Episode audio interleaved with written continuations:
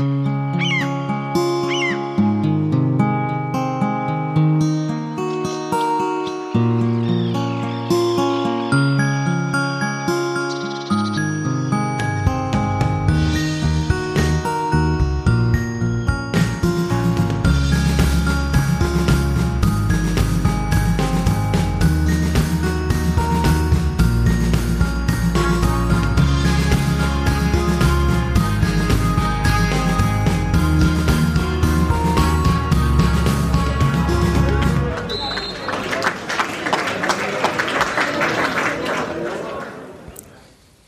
hätten jetzt, also erstmal guten Tag und Hallo zur 421. Folge des Textilvergehens nach dem 1 zu 1 gegen den FC Schalke 04. Und ich wollte sagen, wir hätten ja hier ein neues Intro gebraucht. Nämlich Geisterspiel-Intro mit 30 Leuten im Wald. Ich begrüße hier in Pankow in der Küche Steffi, hallo. Prost, guten Abend. Ein bisschen weiter runter die Pankow und die Spree in Friedrichshain. Hallo, Hans-Martin. Hallo. Noch ein bisschen weiter nach Südosten, nach Ohrschönweide. Hi, Nadine. Hi. Und ganz unten am anderen Ende der Spree da sitzt Daniel. Im ja, Cottbus. Spree Hallo. aufwärts. Von hinten ganz von unten am Arsch. Auf der Schokoladenseite. Ja. Um noch ein bisschen Fahrradkontent zu haben, ich will ja demnächst auch mal zum, äh, zur Quelle der Spree fahren. Mal sehen, wann ich dazu komme. Spreequell gibt es hier auch. Tisch. Ehrlicherweise steht tatsächlich Spreequell aktiv Pink Grape vor mir, ich sag's nur. ja. ja. Aber wir können ja jetzt so ein bisschen, also erstens, wir merken ja alle, dass wir ein bisschen ausgelassener sind. Das ich schunkel gleich, tanze gleich auf den Tisch. Hm, okay.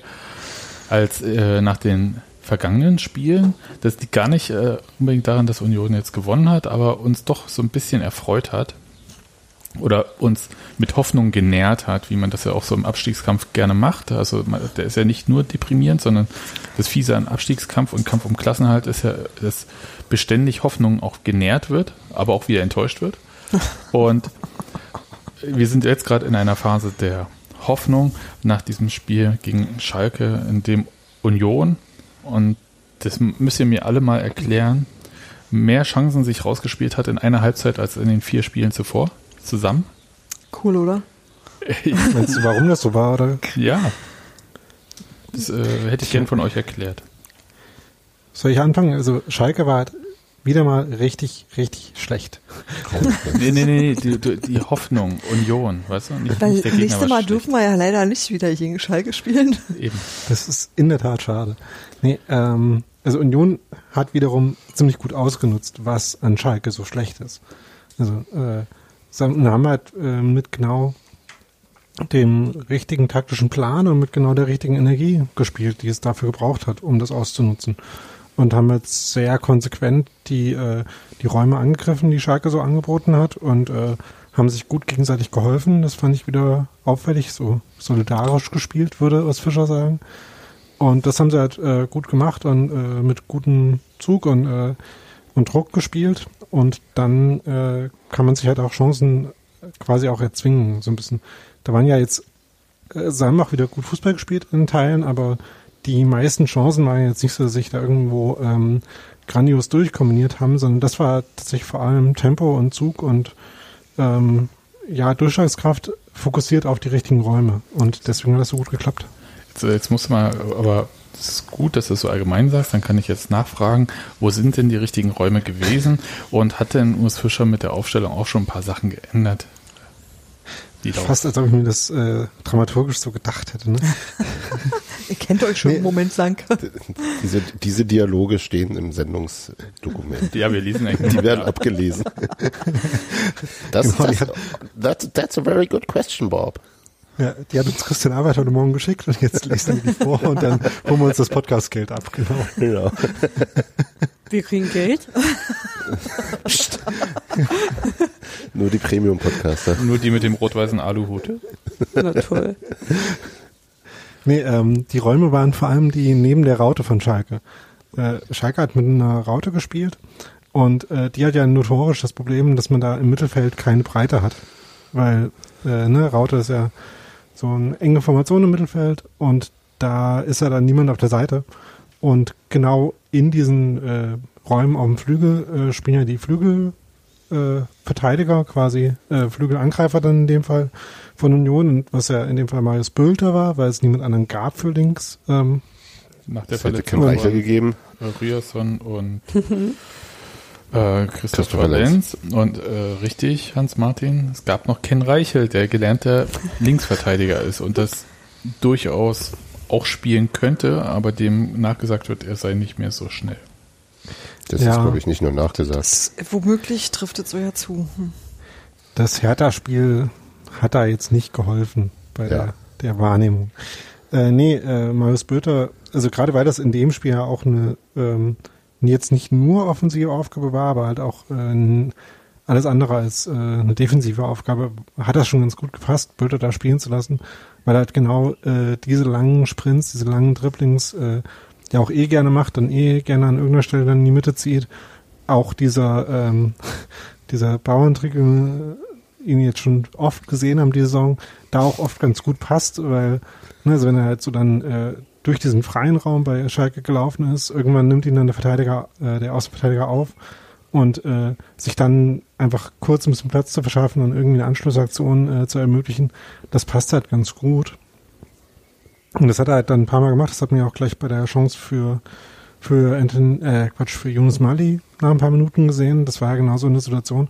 Und da hat man auch super gesehen, was Bülter auch defensiv gut gemacht hat, weil er nämlich auch gut den Sechsern in der Mitte geholfen hat. Also ist gut eingerückt, hat dann in dem Fall, glaube ich, also entweder den losen Ball von Andrich aus, aufgesammelt oder selber den Zweikampf gewonnen, weiß ich gerade nicht mehr genau und ist dann halt äh, so die Linie runtergesprintet. Und das haben sie halt auf beiden Seiten gut gemacht. Äh, sie haben sich da alle gut gegenseitig geholfen, denn das wäre jetzt die, die gegenteilige Geschichte quasi gewesen, dass Union ja mit diesem 3-5-2, was sie jetzt wieder gespielt haben, was ja die andere Änderung war, ähm, eigentlich auch nur eine einfache Besetzung auf den Flügeln hat. Also da gibt es ja eigentlich auch nur die Flügelverteidiger äh, und eigentlich gar keine Überzahl in dem Sinne, aber weil ähm, sich halt die die Mittelfeldspieler oder die Stürmer, also Anderson Ucha oder auch Mali, ähm, dann immer mal gut auf die Flügel bewegt haben. Deswegen hatten sie dann halt doch da Überzahlsituationen und das hat ganz gut funktioniert. Einer von euch atmet übrigens so laut, dass mhm. ich einerseits immer denke, ich bin beruhigt, dass Luft geholt wird. Ja, ich auch. Ja. Aber. Ich wollte das gerade subtil in den äh, Podcast-Slack schreiben. Na, Steffi ist da ja nicht so. Hans-Martin, bist du's? Ja. Ist nicht womöglich. Bin mir ziemlich sicher. Ja. Mhm. Jetzt alle äh, ruhig hinse und keine Atmung mehr. Wir können, wir können, ja einfach, wir können einfach weitermachen. Also Anthony Ucha war die zweite Spitze. Entbehrt nicht einer gewissen Tragik, Komik, wie auch immer, dass ähm, ausgerechnet dann, äh, seitdem Sebastian Polter endgültig nicht mehr im Kader steht, plötzlich auch wirklich mit zweiter Spitze gespielt wird. Das wäre ja sonst auch vielleicht eine Chance für ihn gewesen. Aber andererseits, wenn ich mir so anschaue, was du ja noch nicht erzählt hast, Daniel, ist ja, wie dieses 1 zu 0 entstanden ist, relativ kurze Zeit später. Das hat Anthony Ucha fantastisch gemacht in jeglicher Hinsicht. Also diesen abgewehrten Kopfball von, also oder die Kopfballabwehr von Christian Gentner. Und da ist er gegen, Gott, wie, blau-weiß. Miranda? Was mir. Hm, müsste Miranda gewesen sein. Mhm, kann, sah aus wie äh, Rahman irgendwie. Sehen die sich so ähnlich? Die sehen ja. ähnlich aus. Der Miranda hat auch ein bisschen äh, Ähnlichkeit mit seinem Äquivalent auf der anderen Seite, so vom Bewegungsstil, mhm. aber war Miranda. Okay. Wie Hans-Martin sagt. Und Hans-Martin hat auch eh Anthony Ucha schon gelobt. Die ganze Zeit ja. im Spiel. Was aber, aber Marius Bilder auch. Ja. Nee, im Slack damals. Ach so, gut.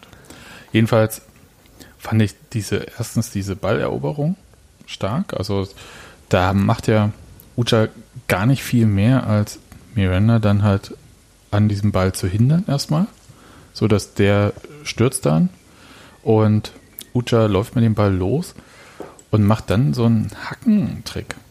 Ja, was Ucha vor allem bei der Balleroberung gut gemacht hat, ist, dass er gesehen hat, dass Miranda halt einen technischen Fehler gemacht hat und äh, dann sehr gut den die Gelegenheit gesehen hat, das war die Situation, Schalke hat einen Freistoß, hat den äh, versucht mit einer Flanke auszuspielen, die wurde rausgeköpft von, äh, von Trimbo ähm, und dann hat Ucha halt okay, halt gut wow. erkannt. Ich habe es gerade vor mir, deswegen. Ähm. ja. Und hat dann halt äh, genau diesen äh, Trick zum bisschen so ähnlich wie den, den wir von Böter schon angesprochen haben, äh, legt den sich einmal in die Mitte. vorbeigehen. Genau. Und ähm, da war dann wiederum Rahman der, den er da distanziert hat äh, und hat dann den Pass auf Andrich gespielt, der dann gezeigt hat, dass er durchaus auch Tore schießen kann. Ja. Wenn er mal Pass nicht von 35 Metern Entfernung schießt, wo das generell ja. eh nicht so wahrscheinlich ist. Aber mal ganz ehrlich, dieser Pass von Uja, der war ja mehr als perfekt in den Lauf von Andrich. Ja. Der muss ja nicht eine Sekunde abbremsen und nicht eine Sekunde schneller rennen. Ja. Genau, konnten noch sofort mitnehmen, das war echt. Ja. Hat er also richtig, sauber mitgenommen und ja. Richtig schönes, äh, richtig schöne Vorbereitung. Könnte ich tausendmal gucken. Wirklich ja. schöner Spielzug insgesamt. Also auch diese, diese, diese, ist ja durchaus rustikal gegen Miranda vorgegangen, aber eben so, dass es nicht faul war, aber er ihn einfach durch ja. seine Präsenz auch dann nochmal zusätzlich so ein bisschen aus dem Tritt gebracht hat und den Ball gut eingesammelt. Ja, und dann schön nach innen gezogen. Und end, end, endlich mal eben der Pass auch im richtigen Moment und nicht irgendwie so komisch, wir laufen zu lange, halten den Ball. Also da das ist in der Vergangenheit mir manchmal ein bisschen schwer gefallen, dazu zu gucken, wie teilweise das Umschaltspiel so ein bisschen blöd verdattelt wurde. Und diesmal war es wirklich hm. schön, genau, elegant, und, elegant und simpel. Ja. ja. Und Ucha hat sich halt mit dem Moment noch äh, so viel Platz verschafft, dass er tatsächlich noch einen Schritt um den Ball rum machen konnte und den Pass dann mit rechts spielen, was es halt äh, viel einfacher gemacht hat, also äh, für ihn äh, viel einfacher gemacht hat, den dann äh, so kontrolliert zu spielen. Äh, öfter, wenn er halt ein bisschen enger, wenn der Gegenspieler ein bisschen enger bei ihm geblieben wäre, hätte er ihn halt mit links spielen müssen, dann wäre er vielleicht ein bisschen schwieriger gewesen. Äh, auch schon von der Kurve, die der Ball dann macht, äh, äh, weil er dann so an Andrich vorbeigelaufen wäre, so äh, ist er halt Andrich vor die Füße gerollt und der konnte ihn dann gut mitnehmen und hat ihn dann sehr cool äh, ins lange Eck geschossen. Ja, ein wirklich sehr, sehr schönes Tor und vor allem auch mal aus dem Spiel heraus. Das äh, gutieren wir ja auch gerne. Und Union hat dann was gemacht, was wir irgendwie auch schon eine Weile nicht gesehen haben. Haben sich weiter Chancen herausgespielt, ja. haben weiter nach vorne gespielt. Und ich dachte, okay, jetzt geht es hier aufs 2-0. Mhm. Aber fiel ja nicht. Obwohl es wirklich hervorragende Chancen gab. Ich glaube, es war ähm, Hübner einmal, der den Ball da so halb artistisch da so mhm. vorbei. Dann, ich weiß gar nicht mehr, wer alles noch ähm, aufs Tor geschossen hatte. Und ich glaube, war es doch nochmal Mali, kann sein. Weiß ich nicht. glaube ja. ja. Ich glaube, es war nochmal Mali. Ein Kopfball von Friedrich war es noch. Also da waren so einige Möglichkeiten und da kraucht ja so ein bisschen dieser Gedanke auf. Naja, wenn dit sich nicht mal recht. Nein, echt? Hättest du das da schon? Nee, überhaupt nicht. Ich habe das Spiel nämlich nicht gesehen, weil ich überhaupt nicht mehr aushalte, so. so Spiele zu gucken. Und nee, weil du in Brandenburg warst, nehme ich nee, an. Nein, nee, ich nee. war hier. Ich habe geguckt und habe immer Fußballgeräusche gemacht und dann fand der Mann das immer so, dann sagt, ich soll ihm jetzt gefälligst sagen, was ich mit dem äh, meine.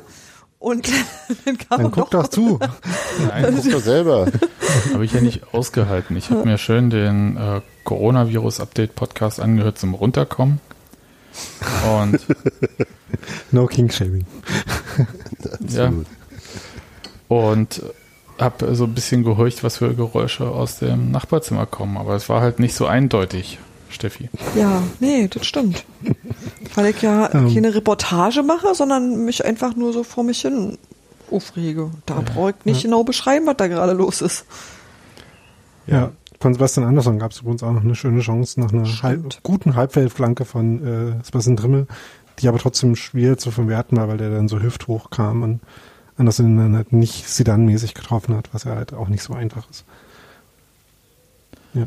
ja. Ähm, und dann aber, stand und es gab halt viele, viele Ecken auch noch, äh, ja. wo die alle so fast äh, richtig kamen. Es war wirklich nervig. Ja, und dann fiel das 1-1 aus dem, darf ich sagen, aus dem Nichts. Ja. ja. ja. Aus dem 0,02 Expected Goals äh, nichts. Ja.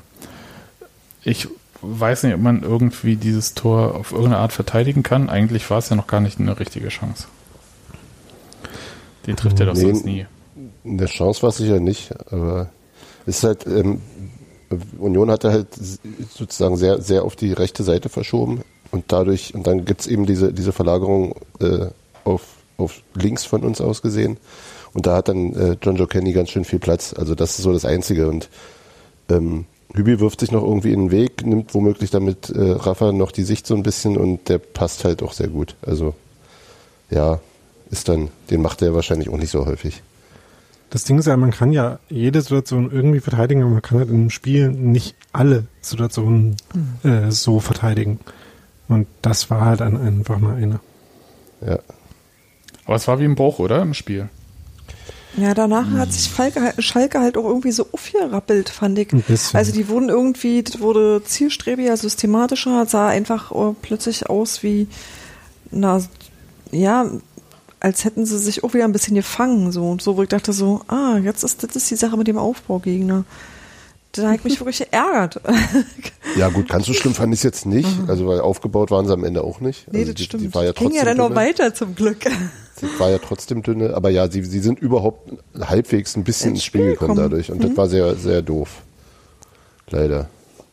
Also so sehr unnötig. Ich glaube, also hätten wir 2-3-0 gemacht, was ja Genau. durchaus drin gewesen wäre, dann, dann wären, wären die Mause tot gewesen. Original, genau das meine ich. Das habe ich genau so gesehen. Und deswegen habe ich mich darüber ich mich wahrscheinlich am meisten geärgert, dass, ähm, dass äh, Union danach auch ein bisschen, also das war dann nicht mehr so, so schön mit den Chancen. Da waren schon immer noch welche, also da kam schon immer noch was nach. Und trotzdem hatte ich das Gefühl, jetzt wird es gerade schwerer für uns.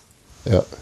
Ich hatte bloß so bis zum Schluss hin hatte ich irgendwann so, also weiterhin, also Schalke hat mich durchaus nicht überzeugt, aber so hatte ich dann wirklich noch Schiss, dass die, dass die aus irgendeinem Quatschtor noch machen. Ja. Also So, so, wie im Hinspiel.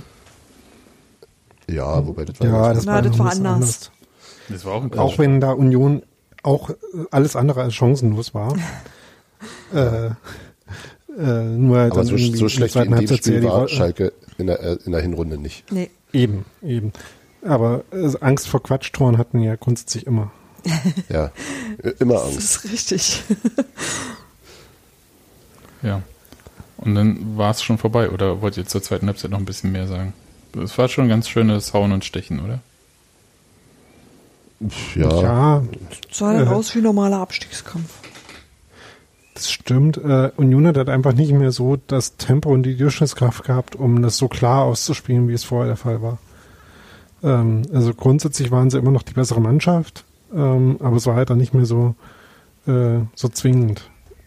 Ist auch dann manchmal gar nicht so einfach, genau zu sagen, woran das dann liegt, ob es wirklich nur eine Frage der Intensität ist, die man nicht auf dem Level halten kann, zwingend äh, die ganze, äh, das ganze Spiel über. Trotzdem hatten sie dann am Ende halt dann schon nochmal äh, große Chancen. Das war dann sehr nervig. Ich kann mir ja gut vorstellen, dass da auch ein Stück weit Frustration mit bei ist bei den Spielern, weil äh, jetzt haben wir ein gutes Spiel gemacht und wir hatten auch durchaus Torchancen und dann geht aber dieser Scheißball nicht über die Linie. Und dann bist du halt auch irgendwann ziemlich genervt davon. Klar musst du halt weitermachen und klar gibt's halt so eine Spiele, aber dann hast du ein Spiel, wo es läuft, der Gegner ist schlecht, du hast die Chance zu gewinnen und dann holst du trotzdem wieder nur einen Punkt. Ich glaube, das ist halt auch für die Spieler nicht ganz so leicht. Und, klar. ja, erzähl du. Andererseits glaube ich, also man hat es ja dann auch gesehen, dass das Schalke, sagen wir mal, sich nicht unbedingt beeilt hat bei Abschlägen und dergleichen. Ich glaube, die waren mit dem Punkt irgendwie ganz zufrieden. Können sie natürlich auch, also ja, zufrieden können sie mit diesem Scheißspiel natürlich nicht sein, und aber bei denen ist ja auch nicht mehr so viel Gefahr. Und ich glaube, die haben sich einfach auch nach vorne nicht mehr viel bemüht und entsprechend war dann auch nicht mehr so wahnsinnig viel Platz. Also es wird halt auch echt mühselig dann irgendwann, ne? Und klar, die Frustration spielt sicherlich auch mit. Und womöglich eben auch eine Erschöpfung. Wenn man sich mal wieder anguckt, was, was Bülter wieder gerannt ist, das war ja unfassbar. Also der ist ja überhaupt, ja. Also hat, mir auch wieder sehr, sehr gut gefallen, was er in den letzten Spielen manchmal hatte ich so ein bisschen das Gefühl, dass er, dass er womöglich überspielt ist, aber jetzt war er wieder richtig da. Und ähm, nochmal zu dieser äh, äh, ähm, äh, Flügelverteidigerposition, die er da spielt. Der hatte ja bei, bei ähm, Magdeburg in der letzten äh, Zweitligasaison ähm, hat er auch immer mal einen rechten Verteidiger gespielt, lustigerweise. Also gut, ist ja auch Rechtsfuß. Insofern hatte ich da relativ wenig Bedenken und auch vor allem, wenn, wenn man sich seine Spielweise grundsätzlich anschaut, ist der ja schon wirklich wahnsinnig fleißig, auch immer in der Arbeit nach hinten gewesen die ganze Zeit. Insofern äh, ist er eigentlich wirklich auch eine, eine, eine, eine, gute Besetzung für diesen, für diesen Posten durchaus, finde ich. Also so von seiner Anlage und von seiner Spielweise her, das fand ich jetzt durchaus auch plausibel. Und halt viel dynamischer als Reichel. Also insofern Ja, passt okay. schon. Ja. ja, wenn ich gucke, Bülter ist 10,76 Kilometer gerannt. Nee, ich glaube nicht, dass äh, Reiche so viel Kilometer überhaupt im Spiel rennt. Wobei das gar nicht so viel ist. 10,6. Da wieder rennt mehr. Nee. Er ist da Der Rieder rennt vier Kilometer mehr. Ja, ja, ich weiß. Das ist ein Selbst Christopher krass. Trimmel ist mehr gerannt als äh, Bülter. Echt? Vielleicht ist es auch der, Lau der Laufstil, der so dynamisch wirkt oder so. Ja, und halt auch die, die langen, intensiven Läufe. Also Ja. das ist ja auch das, äh, wie man äh, Marius Böter auch einen Gefallen tun kann, ist, wenn er halt ein bisschen Platz hat, in dem er spielen kann. Weil Marius Böter ist halt nicht zwingend der äh, äh, Iniesta-eske Nadelspieler, der irgendwie Ist er nicht? Nee, echt? Ich habe ja nicht gesagt, dass er nicht Iniesta ist. Das, ist- das wäre jetzt echt keine große Erkenntnis, sondern in, nicht mal Iniesta ist. Ja. Er ist nicht Iniesta-esk. Wenn, wenn das Ja, wäre, genau. hätte er nicht vier Jahre in Rödinghausen gespielt. Och, da spielen bestimmt auch Iniesta-eske äh, Nadelspieler, die halt Ganz nur. klar. Nadelspieler. Mit Nadel und Faden vielleicht. Das bin ich. Sebastian, das, es gibt ja Seba- es klingt dieselbe dass Rolle Sebastian im gute Laune hat. Fußball. Es gibt ja dieselbe Rolle im Fußball auf verschiedenen Niveaus und äh, Qualitätsstufen. Mhm. Das heißt, ich bin mir relativ sicher, dass es auch in Rödinghausen Nadelspieler gibt. Es gibt auch bei Union Nadelspieler. Äh, Marius Bötter ist halt nicht der äh, Primäre davon. Ähm, aber jedenfalls, wenn er Platz hat und äh, mit langen äh, Läufen, ener mit diesem energischen Spiel, was er da gezeigt hat, wenn er damit äh, Impulse setzen kann, dann kann er halt auch effektiv sein und kann auch ähm, effiziente Aktionen haben. Und das hat man halt in dem Spiel gesehen. Mhm. Ich suche gerade nach Nadelspieler und mir werden ganz schön viele Musikinstrumente angezeigt. Muss mal, äh, Nicht, nicht äh, Nagel. Nee, schon Nadel. Nicht, nicht Pornhub. No King-Shaming. Muss mal äh, Site-Spielverlagerung.de davor Ja, schreiben, ja. dann klappt das mit dem Suchen besser. Na klar, weil ich auf Spielverlagerung immer alles suche. Kann man machen. Also es ist jetzt nicht so, ne? Ja, gut. Das können wir ja dann später mal vertiefen. Äh, Nadelspieler. Wenn man aber Iniest- Iniesta-esker Nadelspieler eingibt, dann kommt als erstes äh, Äh, Spielverlagerung.de Türchen 10 Saul Niguez. Und er spielt bei Atletico, wo man das ja auch nicht zwingend äh, erwartet. Ja, und die, die, die, die Tags sind Dreiecksspiel, gegen Pressing-Nadelspieler. Echt, ey, wenn, wenn Robert hier wäre, ne? Nichts, nichts ist schöner, als Sebastian gute Laune zu machen. Wirklich, ey, ich, na egal. Das ist so wie dieses Erfinden von Musikstilen, um sich abzugrenzen. Nein, das ist einfach nur ein äh, Ey, das ist Vokabular erfinden für Dinge, die man äh, sieht, wenn man Grunge, zuguckt. Äh, Eurodance. So. Aber Sebastian, du willst du wirklich mit uns über Musik reden? Die, warte, die andere Frage Sisi ist, Top, Sisi Top nicht von CC Catch unterscheiden. die andere Frage ist, wollt ihr das? Nein. Nicht so lange, also wenn du versprichst, nicht zu spielen, ist es okay. Nee, für die schlimme Musik ist ja Robert zuständig. Ja, der hat die halt immer auch gleich zur Hand. Na gut. Aber in diesem Spiel sind ja noch äh, weitaus mehr Sachen passiert, nämlich, also fußballerisch, nämlich die erwartete zehnte gelbe Karte von Ja. Robert Andrich. Also Die, die heraufbeschworene Da, Nachgerade. ja, komm, aber da muss man Also- ehrlich sein, die haben wir alle kommen sehen. ja, Ja. Wer hat gesagt, da ist sie? genau. Also das, ich, ich glaube, das ist okay. Also dann, äh, danach ist ja auch gleich englische Woche. Und der hätte vielleicht der Trainer sowieso ein bisschen äh, durchrotiert, was er jetzt gerade schon gemacht hat. Also äh, Prömel war auf der Bank. Der darf dann im nächsten Spiel wieder von Beginn an und dann so weiter und so fort. Also das funktioniert ja so, diese Dreier-Kombo mit Gentner, Prömel, Andrich, irgendwer darf immer mal aussetzen. Aber es ist, habt ihr es auf dem Schirm, ob noch andere Spieler jetzt gefährdet sind? Friedrich, bei Friedrich haben sie angezeigt, dass es die Dritt- achte war. Achte, genau. Ach, gut. Was ich irgendwie ganz schön lustig finde, weil der irgendwie ja in der letzten Saison quasi, also da hat er glaube ich in Dortmund die, die beiden gelben, die in der, im Pokal, gut, das war noch äh, zu, in der Frühphase der Saison, aber das waren seine ersten gelben Karten der Saison. Und jetzt ist er schon bei acht, was ja jetzt auch eine ganz stattliche Zahl ist. Ähm, ähm, genau, und, und bei, bei Trimmel weiß ich jetzt gar nicht, die wie vielte das ist, könnte, aber der hatte die erste Sperre auch schon hinter sich, ne? Ja, ich glaube schon. Ähm, Ja. ja. Ja, wir sind top vorbereitet hier auf jeden Fall. Ja, ich sehe schon sechs. Sechs. Ja, Ja, das schafft er. das schafft er. Gut. Ich möchte übrigens mal Weil der darf auch tatsächlich äh, nicht mehr ausfallen, ne? Also Nee, das ist wo- richtig. Da wird es ein bisschen. Oder Bülter muss dann auf rechts weiter, rechts, Rechts rechten und spielen. Ja, nee, Lenzer kommt, der, Lenzer kommt ja hoffentlich zurück bald. Hm, Ja, das ist mir ehrlich gesagt nicht so ganz klar. Also, wir wissen Ja, ja, nicht mehr, nicht. was, was die Spieler haben. ja. Nee, also da war ja auch irgendwie ja keine Ansage so richtig. Ne, der war umgeknickt, dann hat er gespielt und dann hat, war beim Training, musste er irgendwie abbrechen. Und das war das Letzte, was man von ihm gehört hat. Ja. Ja.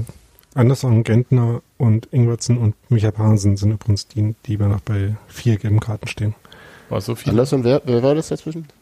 Anderson, Gentner, das hatten wir die ganze Zeit Ja. schon, dass äh, Gentner und, Ander, äh, und Ja. äh, Andrech gleichzeitig bei vier waren. Äh, Ja. Anderson, Gentner, Ingwertsen und Pahnsen. Also Micha hat doch ja nicht so viel gespielt, wie hat er denn das gemacht? Er hat doch der- Micha hat mehr gespielt, als wir dachten. Ja. Ja, das natürlich außerdem, aber gibt es mir halt Micha, hat vier gelbe Karten in sieben Spielen. Das ist also eine Andrech-eske Quote. Ja. Ja, Ähm, Ich, ich hatte jetzt, ich hatte jetzt an, an Sören Brandy und Ja, an wen sonst? Manu Schmiedebach gedacht. Ja.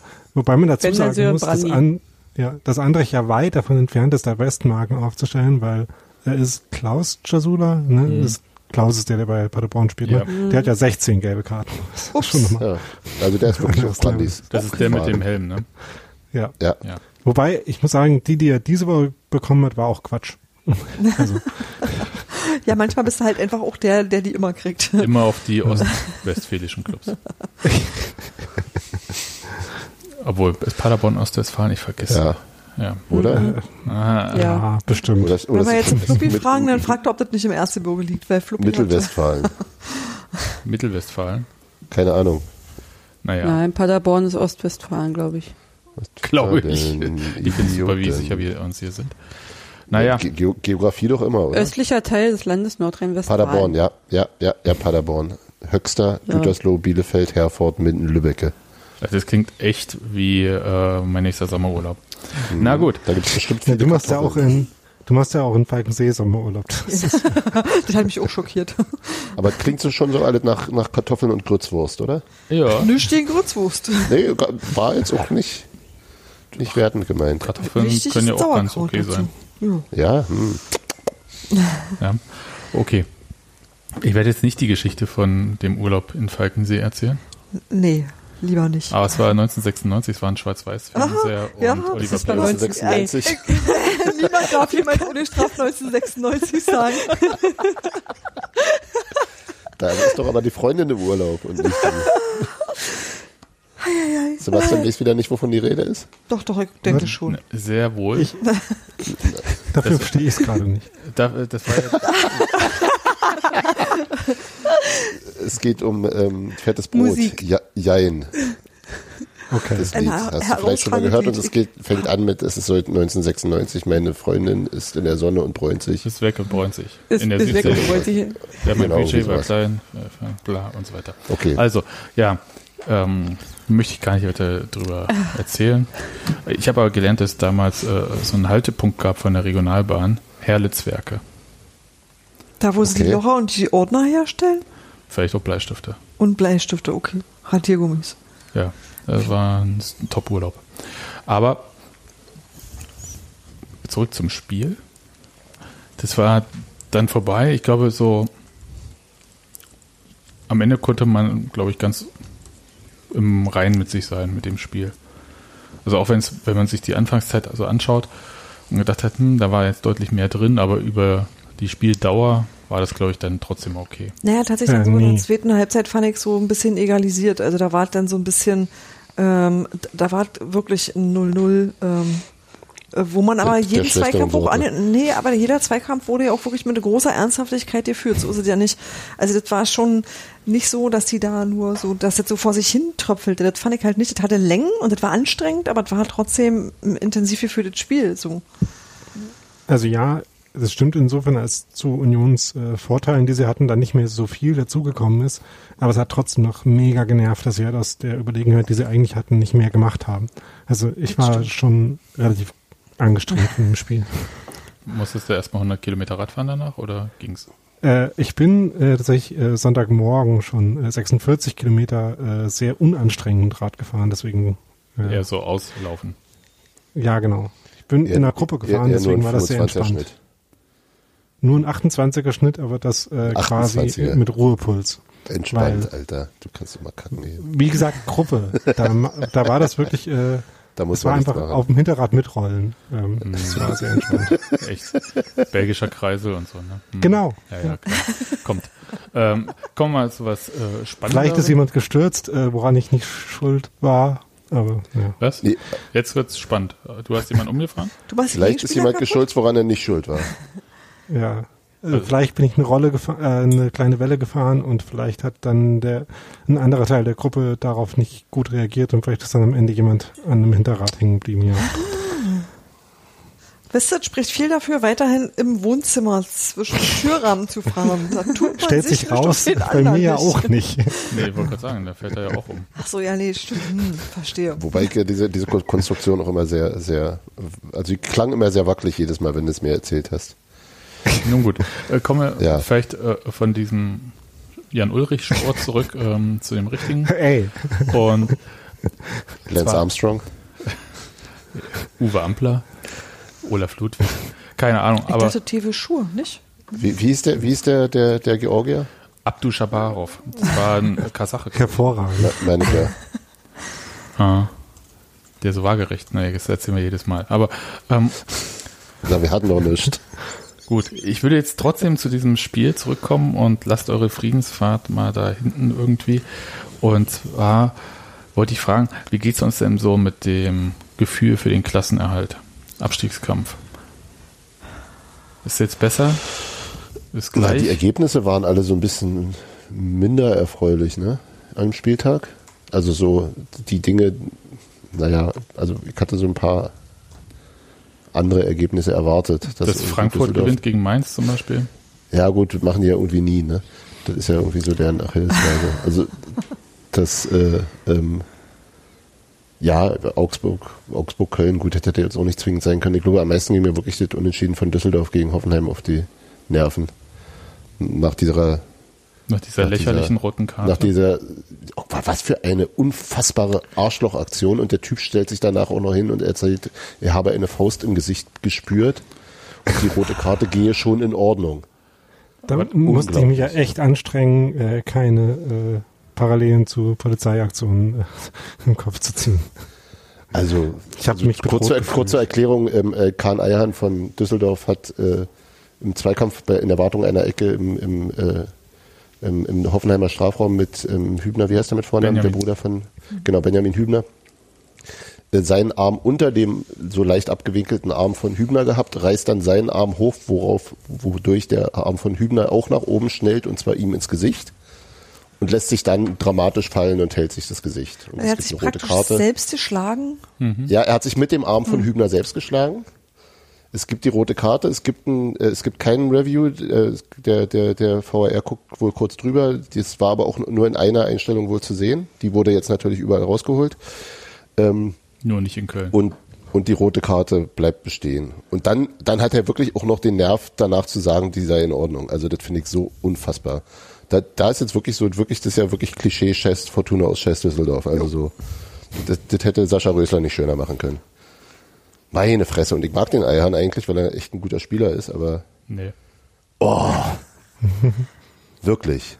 Genau, und deswegen hätten die völlig verdient abzusteigen und zwar direkt. Nur dafür. Aber ähm, andererseits ist ja Und auch nicht wirklich viel passiert. Ja, und natürlich Genau. sowieso. Und Ähm, nicht, weil du doch leichte Sympathie noch irgendwo für Bremen hast. Ja, das auch. Das ist ja auch nicht schlimm, das ist ja auch gut begründet, wenn man sich Ja, zwischen Düsseldorf und Bremen entscheiden muss. Absolut. Gut, das, das, das würde nicht bei mir schwerfallen. Das Ne? stimmt einerseits, aber der Trainer. Naja. Welcher? Ach komm, ihr lasst euch, ihr lasst euch jetzt alle von von von Basti Nein, ich finde Sascha, Rö äh, Quatsch, Sascha Röster sag ich schon. Uwe Rösler. So. Falscher Versprecher. Bei mir beheißen wir immer Alessandro Wagner. Das ist auch ganz schlimm.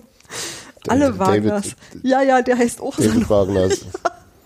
Ja, ich, ich, ich mag jedenfalls Uwe Rösler als Trainer. Ich finde es irgendwie, es ist so, als ob die 90er nochmal vorbeigekommen sind. Finde ich ganz cool. Oh, beim, beim HSV hätte man sich aber auch gerne das Gesicht, wenn man an der Brust getroffen wurde. Naja, Sehe ich hier gerade. gut. Der Schmerz Aber, wandert. aber erzählt mal nochmal euer Abschiedskampfgefühl. Also es ist jetzt, Da ist ja nichts passiert, es sind weiter vier Punkte. Naja, also wenn, und weniger Spiele. ich wollte gerade sagen, es Ja. passiert ja immer was. Wenn ich ins Ja. Stadion könnte, würde es mich mehr anpacken. Ja. Ja, Aber Also nervös war ich jetzt schon nochmal wieder, aber rational denke ich immer noch, dass es sehr wahrscheinlich ist, dass wir es hinkriegen. Sieg so wie du. ja, die spielen ja auch alle noch gegeneinander. Irgendwann Augsburg spielt noch gegen Mainz und Düsseldorf. Und Düsseldorf spielt andererseits gegen wen? Irgendwie Leipzig und Dortmund. Also so. Die müssen ja auch irgendwie alle, also alle es sind nur noch zwei, an uns vorbeikommen. Also Mainz und Düsseldorf. Aber, ach Gott, kannst du Und gleichzeitig gibt's da ja auch noch genug, die wir auch noch überholen können. Ja. Also ich, ich denke, wir müssen, wir müssen schon noch immer gewinnen. Irgendwie in vier Spielen, aber dann ist, ist es auch erledigt. ja, meinst du also, ich. wenn Toni Leistner jetzt aus Versehen mal über den Ball stolpert, Oh fuck Köln, ehrlich, ey. Gegen jede Mannschaft da unten drin spielen, die kriegen es nicht hin zu gewinnen. Also vor allem sind die irgendwie an der 88. oder so, mal, keine Ahnung, war auf jeden Fall ganz schön spät. Macht Modest dann endlich das 1-0 und quasi im Gegenzug fangen die sich dann so ein, so ein ziemlich hübsches Tor allerdings. Köln. Ehrlich. Jetzt können sie jetzt mindestens, also einen Punkt sollten sie uns dann schon wenigstens da lassen, der Chancengleichheit wegen. Wenn sie schon gegen Düsseldorf sich so nass anstellen. Oder? Ja, aber glaubst du, also ich, ich äh, stelle mir die ganze Zeit vor, Kopfballduell Leistner gegen Anderson. Das ist sowieso so ein Gewinnt Anderson. Kopfballduell-Ding, was ich mir gerne anschauen möchte. Aber ich weiß es nicht. Ich bin so ein bisschen. Hm, also Union sah in Köln noch nie gut aus, das ist jetzt ganz weit hergeholt, aber trotzdem. Aber andererseits, ich hoffe so ein bisschen auf den gegenteiligen Gießdoll-Effekt jetzt. Und ansonsten würde ich auch sagen, also ich äh, hatte eher so, naja, nicht so die positivsten Gefühle, was den Klassenerhalt betrifft für Union. In den Jetzt nach dem Spiel? Nee, nee Ja. bis zum Schalke-Spiel. Ja. Weil ich einfach gesagt habe, naja, man muss schon auch noch Chancen irgendwie haben, um Tore zu schießen, um eventuell mal ein Spiel gewinnen zu können. Ja. So. Und es war schon äh, so, dass dieses Schalke-Spiel mir gezeigt hat und hoffentlich den Spielern auch, Leute, das ist alles noch da. Und wir können das und wir müssen uns auch nicht verstecken. Und vielleicht ist auch so, dass die halt wirklich diese Zeit gebraucht haben, um wieder irgendwie miteinander zu harmonieren. Und vielleicht ist es jetzt hoffentlich da und dann, ich glaube auch, ein Sieg reicht wahrscheinlich schon. Ja. Und äh, dann ist der Drops gelutscht. Und ich hätte unglaublich gerne, und das muss ich sagen, ist vielleicht dann sonst auch die Überleitung, äh, dass das alles vor dem letzten Spieltag passiert. Ja. Also ich, ich finde, dass äh, Union schon immer noch in gewissen Hinsichten auch einfach besser ist als ein paar von anderen Mannschaften. Also so als Mannschaft äh, in der Weise, wie sie zusammenspielen und was sie können, das äh, ist halt in gewisser Hinsicht immer noch kohärenter als äh, andere. Ähm, auch wenn natürlich die äh, grundsätzlichen äh, personellen Möglichkeiten, die Union hat, nicht äh, wesentlich besser sind als die von irgendjemand anderem in der Liga. Das heißt, sie müssen natürlich äh, dieses Energielevel, was wir eben angesprochen haben, und äh, diese, diese Stimmigkeit von einem taktischen Plan auch für jedes Spiel schon noch herstellen, damit sie in der Bundesliga Punkte holen. Und das Nervige ist ja gerade, dass irgendwie sich äh, von diesen anderen Mannschaften manche halt irgendwie dann doch nochmal nicht ganz so dämlich anstellen. also äh, bei Bremen zum Beispiel dachte ich mir, dass äh, man da ja auch gesehen hat, dass die schon irgendwie Fußball spielen können, aber dann stellen sich ja bei ihrem Tor gegen Wolfsburg dann doch wieder dumm an und deswegen verlieren sie dann so ein Spiel wieder. Aber man halt sieht, dass Union halt trotzdem einfach äh, drei Spiele mehr gewonnen hat als alle Mannschaften, die da auf den Abstiegsplätzen stehen, äh, beziehungsweise noch mehr als Paderborn. Dann äh, ja, gibt's halt immer noch genug, woran man glauben kann, dass es äh, reicht, außer den vier Punkten Vorsprung, die halt bei nur noch vier Spielen jetzt auch mittlerweile schon gar nicht so wenig sind. Nadine, wie geht's dir denn so? Bist du beruhigt? Naja, ähm, ich habe ja schon gesagt, also wenn ich im Stadion wäre, würde mich das alles ein bisschen mehr äh, anpacken mit dem, mit dem ganzen Thema. So, naja, kann man halt nur hoffen, dass wir da irgendwie nochmal ein paar Punkte sammeln können in den nächsten Spielen. Na, lässt nicht so viel blicken. Okay. Naja, das ist halt, das ist so ein bisschen so wie so eine Wundertüte im Moment, habe ich das Gefühl. Die können den einen Tag richtig gut spielen und äh, auch mal ein paar Torschüsse erarbeiten und am anderen Spieltag äh, haben sie alles wieder vergessen, wie es ging und stolpern da sozusagen über den Platz rüber und kriegen nicht eine Torchance auf der Reihe. Deswegen muss man halt gucken, was sie anstellen. Und dann ist halt auch immer noch die Frage, was machen die Gegner, ne? Also wenn Paderborn jetzt hier wirklich dann schon äh, quasi komplett abgestiegen ist, naja, dann will ich auch nicht gegen die spielen, weil da werden die nochmal richtig befreit aufspielen. Da verstehe ich die Leute nicht, die sagen, äh, wenn Paderborn abgestiegen ist, dann kann Union ja gegen die gewinnen. Sehe ich komplett anders. Paderborn spielt dann total befreit auf, die ziehen ihr Ding durch und schlagen uns dann da 5-0 oder so. Psst. Deswegen, das, aber- deswegen, Ja, naja, ist ja nee. so. Deswegen wäre es ja ganz, ganz, äh, ganz gut, wenn Paderborn zu dem Zeitpunkt noch nicht abgestiegen ist. Ich glaube, dass es bei Paderborn ziemlich egal ist, ob die abgestiegen sind oder nicht. Ich glaube, dass die einfach wirklich, die, ähm, also die geben, also die Spielweise war dann irgendwann mal nicht mehr so stringent, wie sie, also wie sie vielleicht eine ganze Weile war und nicht mehr so in, in, in voller Konsequenz, aber grundlegend haben die ja nie ähm, äh, irgendwie in der, in der Intensität nachgelassen. Also in den auch, also die haben sich ja auch jetzt von irgendwelchen ständigen Niederlagen nie aus dem Konzept bringen lassen und spielen immer wieder und spielen dann halt irgendwie unentschieden gegen, gegen Leipzig, was ja auch irgendwie ganz schön krass ist. Also Und auch ein Spiel, was sie auch hätten gewinnen können, wenn Antwi Ajay ein bisschen äh, besseren Abschluss hätte. Genau, also die, die, die sehe ich tatsächlich auch als wirklich so, als die sind, glaube ich, immer unangenehm zu bespielen. Also auch für uns. Und äh, ich weiß gar nicht, ich überlege gerade, ich denke tatsächlich irgendwie, dass wir wirklich gegen Köln wahrscheinlich die Punkte holen müssen. Das wäre mir ganz recht, So. weil es ist schon das nächste Spiel. Hätte ich jetzt auch nicht direkt was dagegen. Hm? Also eher lieber als später, würde ich sagen. Ja, sowieso. Also ich meine, auch Hoffenheim ist jetzt ein Spiel, wo es mich jetzt nicht schocken würde, wenn wir das gewinnen. Ja, Ähm, aber Hoffenheim ist so, bei, bei kann Hoffenheim so, nicht kann mal so sein, ne? schockt, Eben, ja. äh, In Hoffenheim kann man doch in Unterzahl fünf Tore schießen, oder? Das ist überhaupt, das nervt mich auch an der Saison noch mit am meisten, dieses Spiel. Das Hoffenheim, nachdem sie anderthalb Monate lang jedes Spiel gewonnen haben, sechs Spiele in Folge gewonnen haben, dann 5-1 gegen fucking Mainz zu verlieren. Äh, Ja. Äh, Daniel hat heute auch sehr starke Meinung auf jeden Fall. Ja, Das, Okay. das Aber hat hat mir auch vorhin nochmal angeguckt, weil ich wollte nur mal äh, schauen, ob äh, Hoffenheim da noch äh, einen Grund hat, gut zu spielen, weil sie vielleicht noch in den Eu- Europapokal, der wahrscheinlich nicht stattfindet da oder geht so, noch was. Äh, ähm, kommen könnten. Ähm, wahrscheinlich sind sie da noch nicht mathematisch raus, wenn wir gegen sie spielen in zwei Wochen. Oder anderthalb. na, jetzt haben sie zwei Punkte auf Wolfsburg, aber Wolfsburg ist halt auch so ein, auch so Ja. wie sie im Rasenfunk schon ganz richtig sagten, das ist alles so ganz schön, ganz schön grausiger Fußball auch, ne? Wow. Was die so alle spielen. Ja, das äh, ist richtig, aber das ist ja jetzt auch dann das Elend anderer Leute. Naja, ich glaube, das ist so ein bisschen das Elend, das man hat, wenn man äh, so eine komische Spielzeit hat. Ja, ich glaube aber, Hoffenheim hat schon ohne Geisterspiele äh, eine sehr merkwürdige Saison hingelegt. Ja. Und deswegen, Außerdem war das auch so ein Drecks-Hinspiel, das will ich eigentlich, da will ich eigentlich Mhm. nochmal Revanche für. Ja, weil sie so dreckig Boah. gespielt haben wie wir. Ja, genau. Also hat mich durchaus. Und wenn das ja, jeder ja, macht, die dann haben- sind wir das. die, echt, die haben uns mit unseren eigenen Mitteln geschlagen. Schweine. Ja, dann äh, schlagen wir dann Hoffenheim mit ihren Mitteln. Welche auch immer das sein. Welche auch immer das sind, das ist ja auch sehr, sehr, sehr unterschiedlich. Mit, mit, mit völlig erratischen äh, Aufstellungsvarianten. Dann spielt dann plötzlich äh, Sebastian Andersson in der Innenverteidigung oder so. Und wer macht den Haupt, der doofes Zeug labert? Stuffingen Ja. Sturm, äh, Teil 2 oder was ist das? Genau. Nee, Der, der, der, der, wie heißt er? Nicht Ruven, nee, wie heißt er? denn? Schreuder? Äh, Alfred. Alfred.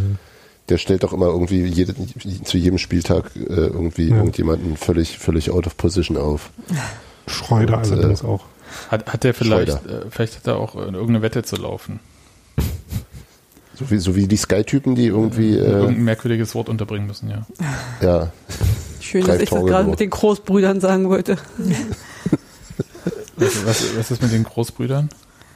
Hörst du den Podcast nicht von den beiden Groß? Ich, ich, also ich habe die erste Episode gehört und ich fand sie am Anfang ganz schön langweilig.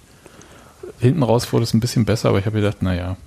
nee, die haben bei, bei Markus Lanz haben sie sich jeweils gegenseitig ein Wort gegeben. Äh, Bratpfanne und Kokolores. ich weiß, von wem Kokolores kam.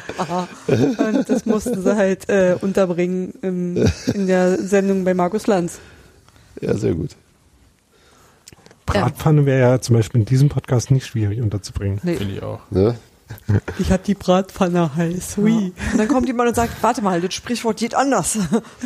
Gespräch. Das ist nämlich Kokolores. Aber ähm, Das ist alte Neuhaus-Schule, oder? Das kann er nur. Ja, es halt, erinnert mich wirklich sehr an diese Phase, als Uwe Neuhaus gefragt wurde, warum er Kokolores benutzt. Und das ist doch das Rentnerwort des Jahres, also auf Platz drei oder so an dem Jahr gewesen sein. Das wird auch gewählt? Ja. Wusste ich nicht. Apropos Uwe Neuhaus, äh, der steigt ja gerade immer noch sehr souverän mit äh, Marcel Hartl und äh, Bielefeld irgendwie auf eigentlich. Und vor allem ist mir aufgefallen, dass er jetzt eine neue Frisur hat, nämlich auch, also ich weiß nicht, ob das jetzt nur an, äh, an Corona liegt, dass er auch jetzt irgendwie so eine äh, äh, langhaarige Frisur hat, die so ein bisschen in Richtung äh, äh, Altmeister, Trainer, Maestro, äh, der jetzt irgendwie so seine Alterseleganz für sich entdeckt Frisur hat. Solange wie, er, 2020. solange wie er keinen Dutt draus macht, ist alles gut. Ja, Uwe Neuhaus also mit Man-Bun, genau. Nee, aber Und zum ersten Mal seit äh, circa 25 Jahren hat sich Neuhaus Frisur scheinbar geändert. Der, hatte, der hat doch immer die gleiche Betonfrisur gehabt. Ja, eben. Naja, Und Beton jetzt war die hat, ist das so ein, äh, so, äh, so ein leicht äh, fließend gewähltes. Äh, fand ich interessant. Aha. Ich, ich suche jetzt Aha. ein Foto. Also jetzt Ja. Na, aber jetzt ist hat kein man gesehen, sehr als er jetzt äh, neben hat man gesehen, als er jetzt neben Jens Keller stand, als die gegen Nürnberg gespielt haben. Und Jens Keller hat noch die, die, geil, äh, die gleiche ähm, Der Haarwelle. Genau, und dieselben Oberarme auch noch, glaube ich. Ich wollte gerade sagen, der trägt immer noch die T-Shirts in Wäre S, auch damit komisch, das wenn er jetzt kommt. andere hätte. Oh, stimmt. Uwe Neuhaus. Oh, Wie ist es jetzt so eine, so eine, so eine? Los zeigen. äh, wie. so eine äh, Menotti-Frisur oder wie? Eher Ristic. Genau. ja. Das ist eine Mischung aus den beiden. Sehr, mehr Fußball von Menotti und mehr Frisur von Ristic. Das ist jetzt tatsächlich. Äh, Raucht Uwe Neuhaus eigentlich? ja, also jedenfalls hat er damals geraucht wie. Also passt total zu der Frisur, möchte ich sagen. er hat geraucht wie ein Schlot. Ich habe einmal ein Interview gehabt, damals bei ihm im Trainerzimmer noch äh, unter im Forsthaus unterm Dach. Ja? Oh, ey, wirklich. Das war super unangenehm. Und ich glaube, ich habe zu der Zeit selbst gerade nicht geraucht oder wie auch immer, aber es war, also es, als ob du äh, im Club warst. Damals, als man noch im Club rauchen durfte. Ja, also es ist äh, ganz Oh schön ja, krass. geil. Also so einen nach der anderen. Ja, ja. Geil, der hat auch so einen Sitzsack an, ne? Als Mantel. Das ist auch schön. Das hat er immer. Na gut. Okay, äh, genug über Unions Ex-Trainer äh, gesprochen. Das sehen wir hoffentlich nächstes Jahr in der Bundesliga. Dann, weiß ich nicht, in Bielefeld hat dann bestimmt auch mal wieder ein Friseur offen. Und Gibt es in Bielefeld Friseure? ja, da gibt's alles. Jetzt, jetzt bitte keinen offensichtlichen Witz machen. Nee, da gibt's ja alles. Da ist ja hier so äh, Dr. Oetker und so. Da gibt's ja noch einen Friseur. Gut. Robert ist auch aufgewacht. Nein. Und dann lass uns mal zu dem ganz offensichtlichen Thema äh, kommen. Neben Fußball ging es ja auch darum, äh, wie, so, wie fange ich an? Es gab Fangesänge und Leute empörten sich, dass es Fangesänge gibt und äh, dass äh, Union da irgendwelche Regeln nicht einhalten würde. Aber was war passiert? Es waren irgendwie knapp 30 Leute ähm, auf dem Waldweg mit irgendwie doch recht ordentlich Abstand zueinander und haben das Spiel nicht gesehen, weil die Zäune sind ja abgehängt. Das heißt, man kann da gar nicht durchgucken. Na, du kannst das so oder so nicht. Du müsstest ja aufs Dach klettern, um irgendwas sehen zu können. Ne, doch, du könntest ja sonst durch diese kleine äh, auf dem, wie heißt es, ähm, Bierkasse. Beim, vom Biergarten an, äh, an, dem, an dem Tor vorbei, zwischen Tribüne und äh, Genau. Waldseite. Ja. Naja. Dann müsstest du aber durch die Container Ja, durchgucken können, die ja. da Das Das ist stehen. so ein 3 weil Grad, so ein sonst drei ist der- Grad Winkel. Ja, ja, äh, besser als 0 Grad. In dem Fall gab es Ja. aber halt einfach, das haben sie ja schon zum Bayern-Spiel abgehängt. Also so Ja. schon im März war es ja abgehängt worden. Insofern ähm, war da ja nichts äh, zu sehen. Und ich weiß nicht, ob jemand da Sky Go dann angemacht hat oder nicht, aber es stelle ich mir schon ziemlich ätzend vor, wenn du dann halt direkt neben dem Spielfeld stehst und eine Minute später mitbekommst oder zwei Minuten bei Sky, wie auch immer, äh, was dann gerade, also da vorher direkt neben dir passiert ist. Oder du liest halt einen Ticker. Ja. Also du hast ja so verschiedene Möglichkeiten. Aber es war auf alle Fälle ähm, gut zu hören. Und das Ding ist, dass du das im Fernsehen erstmal ja nicht so zuordnen konntest. Du hast so die Geräuschkulisse gehabt, dann hast du, was, warte mal, da singen welche. Aber wer soll denn das sein? Weil das auch jetzt, das war Ja, nicht. Dirk Zingler in seiner Loge. Genau. nee, du konntest habe Ja, zu bei- Mama bei- gesagt, bei- vielleicht sind es ja die Ordner. Na, na ja, ja, ich habe aber auch erst gedacht, so, na ja, vielleicht ein paar Leute im Innenraum, die irgendwie, äh, weiß ich, äh, irgendwie ein bisschen mitmachen oder kann ja, irgendwas ist ja immer möglich. So wie der Sanitäter oder Physio von, von Werder auf seinem Medizinkoffer mitgetrommelt hat. so was. Ja, aber das war tatsächlich dann so durchgehend, dass du dachtest, nee, komm, das ist doch irgendwie anders. Was ist denn da los? Und äh, so Ja. richtig habe ich es eigentlich dann erst ähm, ganz hinterher gelesen. Also weil der RBB auch ähm, berichtet hat und dann gab es halt irgendwann noch Fotos und dann gedacht so, hm, okay. Aber es war halt auch so, dass ähm, da standen halt irgendwie diese 20, 30 Leute und da stand mindestens ein Polizeiauto. Ich glaube, berichtet wurden zwei und die Leute waren auch äh, mega entspannt. Also die standen einfach und haben geguckt, alle schön mit Abstand und äh, alle echt gut weitflächig verteilt. Also es sah halt überhaupt nicht nach einer Menschenansammlung aus, weil die Leute so weit auseinander standen, dass, das, ähm, dass du dachtest, ja, pff, ehrlich gesagt, da wüsste ich jetzt nicht, was da, was da dagegen spricht. Naja, also dagegen spricht zum Beispiel, dass die Polizei beim Heimsp- Heimspiel davor gegen Bayern zum Beispiel äh, Leute aus den Bäumen gebeten hat und ihnen Platzverweise ver- erteilt hat und die waren ja nun auch mit Abstand in Bäumen. Ja, also das ist ja jetzt nicht so der Punkt, sondern Aber dass, dass das man da ein bisschen her. ja, ja, da war man ein Da bisschen hatten wir noch nochmal. strengere Regeln. Genau. Also ich glaube halt, dass das genau der Unterschied ist, dass ähm, sich inzwischen ein paar Dinge einfach verändert haben und dass ähm, andere Sachen ja auch gehen. Also wenn du zusammen im Biergarten sitzen kannst, ist es relativ schwer nachzuvollziehen, warum du nicht mit einem größeren Abstand in, ähm, auf einer öffentlichen Fläche sein dürftest. So. Und das ist, glaube ich, auch so ein bisschen der Punkt, dass man, dass man das ähm, niemandem wirklich erklären kann, was da jetzt das Problem ist, außer natürlich das Problem, dass du sagst, so, ja, wenn du das mit 30 Leuten machst, geht das klar. Wenn du das mit 100 Leuten machst, ist das mit der Disziplin wahrscheinlich überhaupt ja nicht mehr gegeben. Und wenn du das mit 300 Leuten machst, dann gibt es einfach Gerangel und Gedrängel. So, also tatsächlich, dass es daran liegt, dass die Gruppe so doch recht überschaubar war und dass das alles ähm, sehr geordnet verlief. Und das darf man dann aber auch umgekehrt lobend hervorheben und kann irgendwie sagen, wenn man das so macht, in dieser Gruppenstärke und mit dieser Disziplin, ist eigentlich nichts Schlimmes dabei. Ja, eigentlich. Und so ein bisschen Sorgen habe ich mir trotzdem gemacht, weil es halt, der Verein kann nichts dafür, aber es, man gibt ja auch ein Bild ab. Und egal, ob ich jetzt was dafür kann, dass die auf öffentlichen ähm, Gelände sind oder nicht, wird es ja erstmal irgendwie auf Union abgeladen. Und ich war schon so ein bisschen nervös, als Union da in diesen, äh, im Live-Ticker dann irgendwie geschrieben hat, Jungs, jetzt brauchen wir wieder Lautstärke von außen. Und ich dachte, hm, naja, kann man doch einfach sich denken und äh, so. Muss man nicht gleich schreiben. Und als dann die Spieler nach dem Spiel dorthin gegangen sind und sich auf die Bänke im Biergarten gestellt haben, um rüber zu gucken und vielleicht auch Trikot rüberzuwerfen, habe ich gar nicht äh, richtig mitbekommen, wie sie es genau gemacht haben. Da fand ich halt so, das ist schon eher das, was man nicht will. Also es ist jetzt gar nicht, dass es gegen die Regeln verstößt, sondern äh, dieses Ermutigen von Fans, sich irgendwie vor Stadien anzusammeln, war ja eher so das, was man nicht wollte. Und wo auch alle Vereine da gesagt haben, klar, Leute, bleibt zu Hause und es gibt ja auch ähm, die Ultragruppen, die ja prinzipiell gegen diese Geisterspiele sind, also die meisten jedenfalls, auch bei Union hat man sich ja entsprechend dazu verhalten. Da gab es ja jetzt auch nicht irgendwie von den Ultras irgendwelche Banner äh, im Stadion, obwohl sie es hätten machen können. Und da stand auch keiner draußen.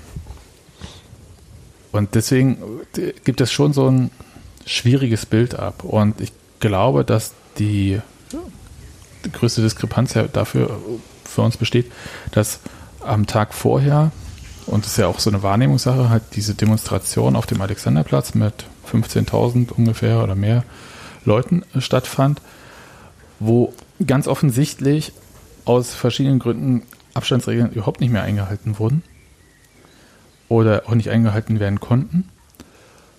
Und dann soll am nächsten Tag es ein wahnsinniges Problem sein, wenn 30 Leute im Wald stehen Also ich nur mal so Aber- diese Gedanken äh, darzustellen, ja. Ob man das jetzt richtig oder falsch äh, findet, ist ja eine andere Sache.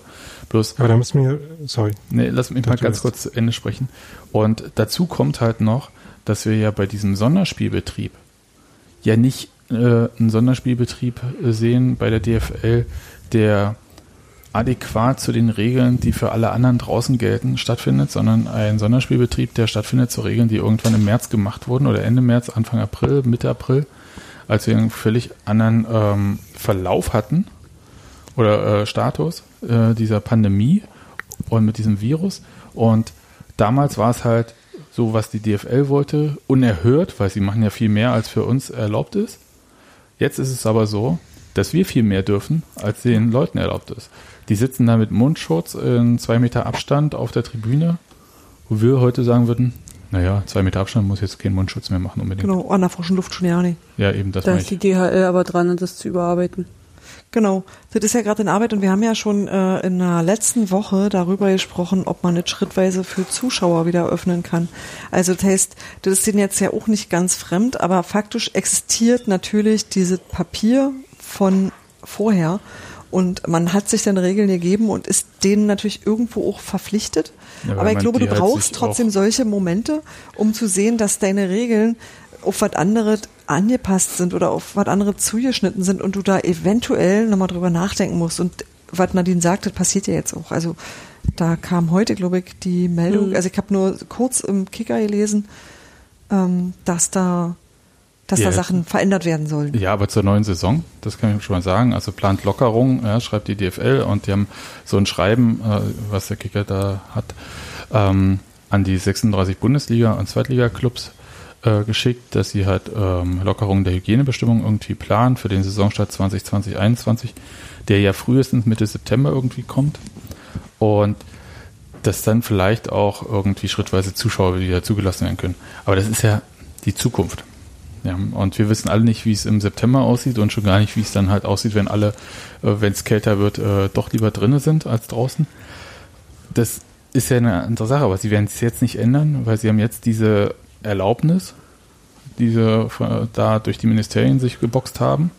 Und ich würde auch einen Teufel tun, anstelle der DFL, diese Regeln jetzt lockern zu wollen, sondern einfach diesen verdammten Spielbetrieb äh, zu Ende bringen, ohne dass irgendeine Mannschaft nochmal in Quarantäne muss.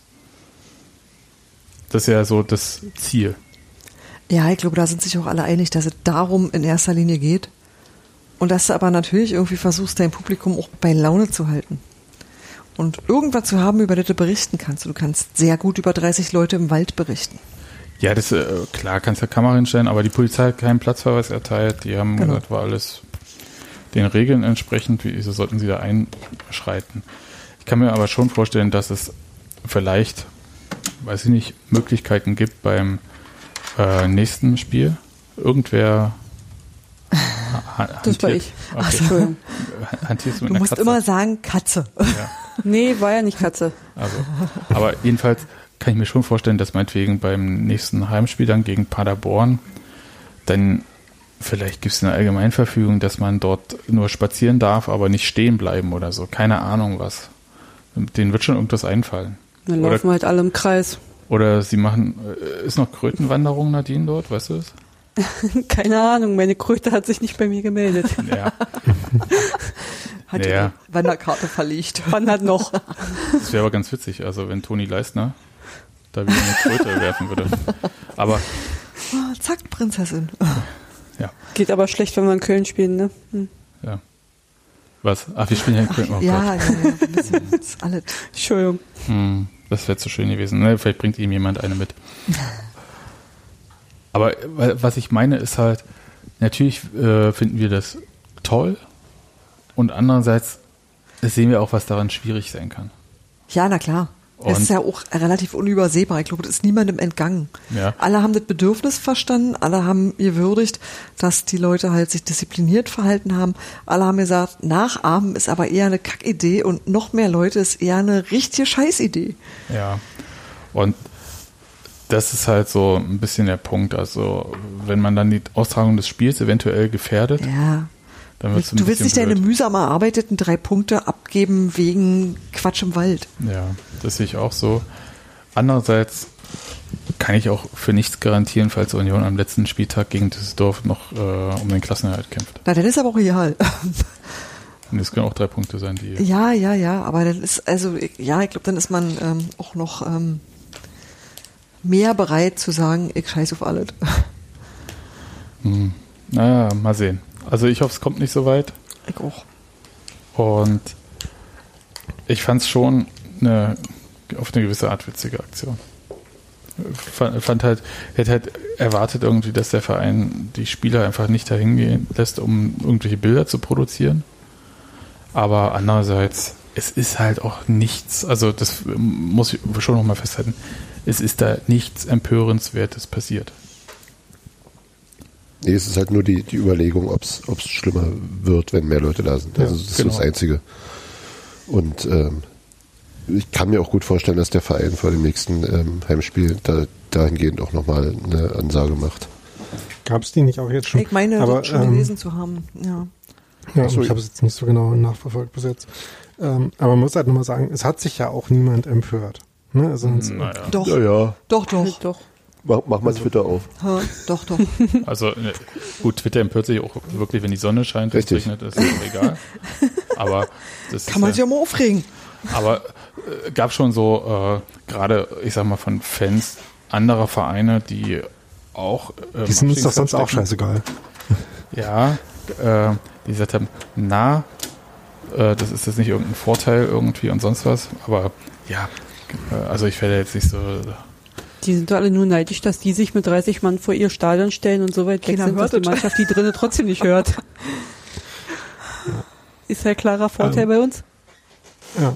Also das Bild mit den, äh, mit den Spielern auf den Tischen im Biergarten, das äh, war halt noch so ein Moment, wo ich mir dachte, äh, wenn ich mir irgendwie in äh, 40 Jahren äh, äh, so eine Geschichte von Union in Bildern angucke, dann sehe ich, wie irgendwelche Spieler äh, irgendwie in ihren Sportklamotten auf irgendwelchen Tischen rumtanzen, denke ich mir, was äh, genau ist da passiert, aber ähm, naja, gut.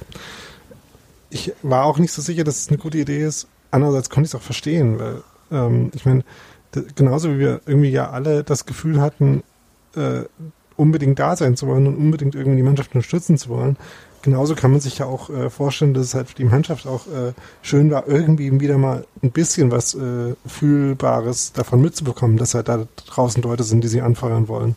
Deswegen konnte ich das auch nachvollziehen, dass sie das gemacht haben. Wie gesagt, ob man es jetzt dann eine gute Idee findet oder nicht. Ähm, und natürlich be befürchtet man dann, dass es vielleicht beim nächsten Mal mehr sind und dass dann der Wald irgendwann vielleicht zu kurz ist oder so. Oder man dann doch so weit weg steht, dass man kaum noch gehört wird, wenn man äh, sich vernünftig aufstellt. Aber ich glaube, irgendwie fand ich es dann auch schwierig, darüber zu spekulieren äh, und das nicht abzuwarten. Aber ähm, das ist auch was, wo man im Endeffekt ja, also nochmal anders gesagt, darauf, dass die Epidemie nicht, äh, nicht schlimmer wird. Das kommt nicht so sehr darauf an, ob die Leute, die da im Wald stehen, im Wald stehen oder nicht, sondern ob die sich generell sinnvoll verhalten. Wenn die sich woanders als im Wald nicht sinnvoll verhalten, dann ist, macht das die, äh, die Situation auch nicht besser. Das aber heißt, es man stört kann die da, DFL dann nicht so. Ja, ja, aber das ist mir wiederum scheißegal. Ne, also ähm, man Oh, kann sich Daniel da drauf, hat halt wirklich starke Meinung. na, ich bin nicht Christian Seifert.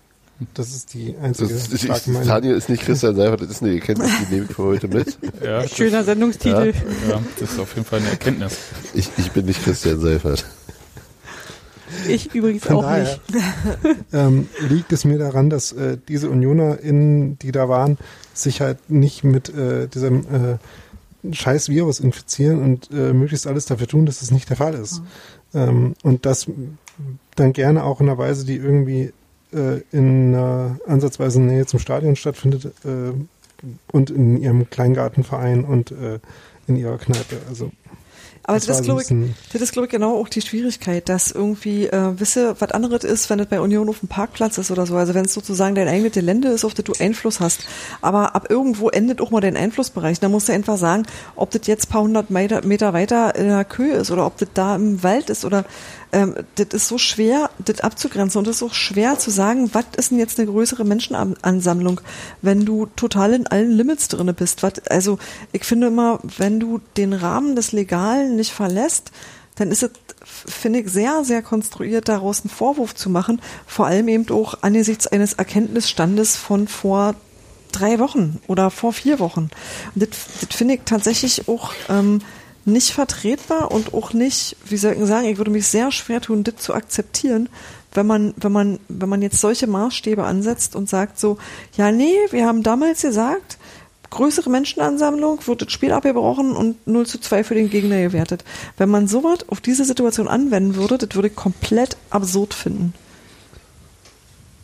Ja, ist es ja auch. Also extrem lebensfern und auch weltfremd und auch überhaupt nicht im Sinn der Sache. Das heißt, das heißt natürlich nicht, dass man es nicht trotzdem machen kann, ja. Aber ich bin natürlich auch nicht Christian Seifert. Nee. Nur Christian Seifert Okay, Christian Seifert. zwei von fünf sind schon mal nicht Christian Seifert. Nee, ich kann das für mich auch bestätigen, Hans-Martin. Und äh, Nadine hat es vorhin auch schon bestätigt und dann fehlt nur noch du. Da bleibt nur noch einer. Ja, und er ist ja Christian Drosten, also Äh, Ein, Einer ist immer der Loser. eben. Aber haben wir Hans Martin und Christian Seifert schon mal in einem Raum gesehen? Ich hab, Haben wir ich, Christian Christian Drosten und Christian. Seifert schon mal in einem Raum gesehen? Das könnte sein. Ich weiß. Kurz, ich gebe es mal kurz bei der DPA ein. Nee, aber ähm, ja, ich habe heute tatsächlich, oder gestern, weiß ich gar nicht mehr, es ist so, auch so ein fließender Übergang mittlerweile, aber äh, kurz überlegt, äh, welchen Fußballverein Christian Drosten eigentlich mag. Keiner interessiert sich nicht Kein- für Fußball, hat er mehrfach gesagt. Das, ach, Ja. das ist doch nur so geha äh, intellektuelles Gehabe. In Wirklichkeit ist er irgendwie bei Empor irgendwie im Prenzlauer Berg und dem nee, wenn er sich Der nicht für kannte- Fußball auch- interessiert, dann geht er nach Hohenschönhausen. Der kannte auch Obi-Wan Kenobi nicht. Der hat aber auch nicht Fußball gespielt. Ich habe den Verdacht, der Mann arbeitet tatsächlich und hat relativ viel zu tun. Das ist ja Hast Quatsch. du uns gerade als faul bezeichnet? Zu viel Tagesfreizeit. Ich weiß es nicht. Nein, aber vielleicht ähm, äh, machen ihn die Viren auch so von morgens bis abends glücklich, so weißt du. Und abends guckt er Virendokumentation. Weiß ich doch nicht. Durch Viren. Super. Abends hört er seinen Podcast. so mit so einem versonnenen Lächeln auf, Kopfhörern. Hm, Oh Gott. Ach, das war ein guter Gedanke. Abends, Ja. abends, hört, äh, abends hört er Kikuli.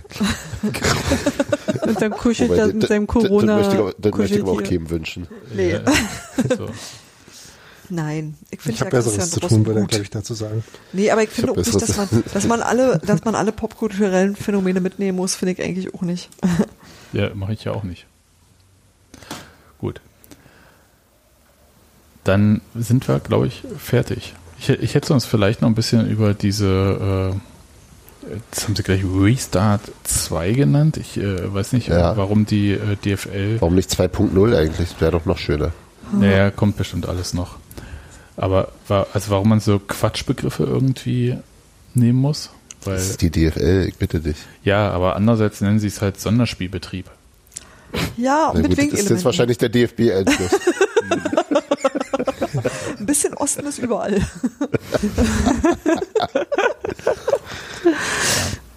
Also es hat mich schon, also es irritiert mich schon, noch mehr irritiert mich, wenn Leute dieses Also. Restart noch übernehmen. Also, aber das- Moment, dass die DFL eine Mischung aus äh, Marketing, Quatsch und äh, Bürokratie ist, ist doch jetzt eigentlich nicht so überraschend. Aber ich Das finde eigentlich auch, dass ein eigentlich total präzises Abbild ist. Also quasi, was Daniel sagt. aber man muss es ja nicht übernehmen. Also die können ja ähm, an ihrem Marketing-Bullshit auch, naja, äh, sollen sie selber essen halt. Ähm, aber das müssen wir ja nicht benutzen. Äh, Bis du ja, gesagt hast, war nicht. das hier eigentlich auch ja nicht so, oder? Gut. Also jetzt, warte mal, wer hat damit angefangen? Framing äh, für 100. Ja, alles klar. Gut, dann wären wir fertig oder habt ihr noch Themen? Weil ich würde dann unbedingt Ähm. jetzt gerne bei ähm, Spielverlagerung diesen Text über Nadelspieler lesen. Der ist Das gar nicht ist so sehr schön, das ist sehr löblich. Wir können den auch vorlesen für dich. Ja, mach mal. Schieb mir das dann bitte einfach in meinen Traum, dann kann ich das dann da auch gleich äh, In der lernen. Postshow. Ja, willst du in der Postshow Wollen wir vorlesen? mit verteilten Rollen lesen? Nein, nein. Also ich, ich Ruf mal glaube, jemand Klaas an. nein.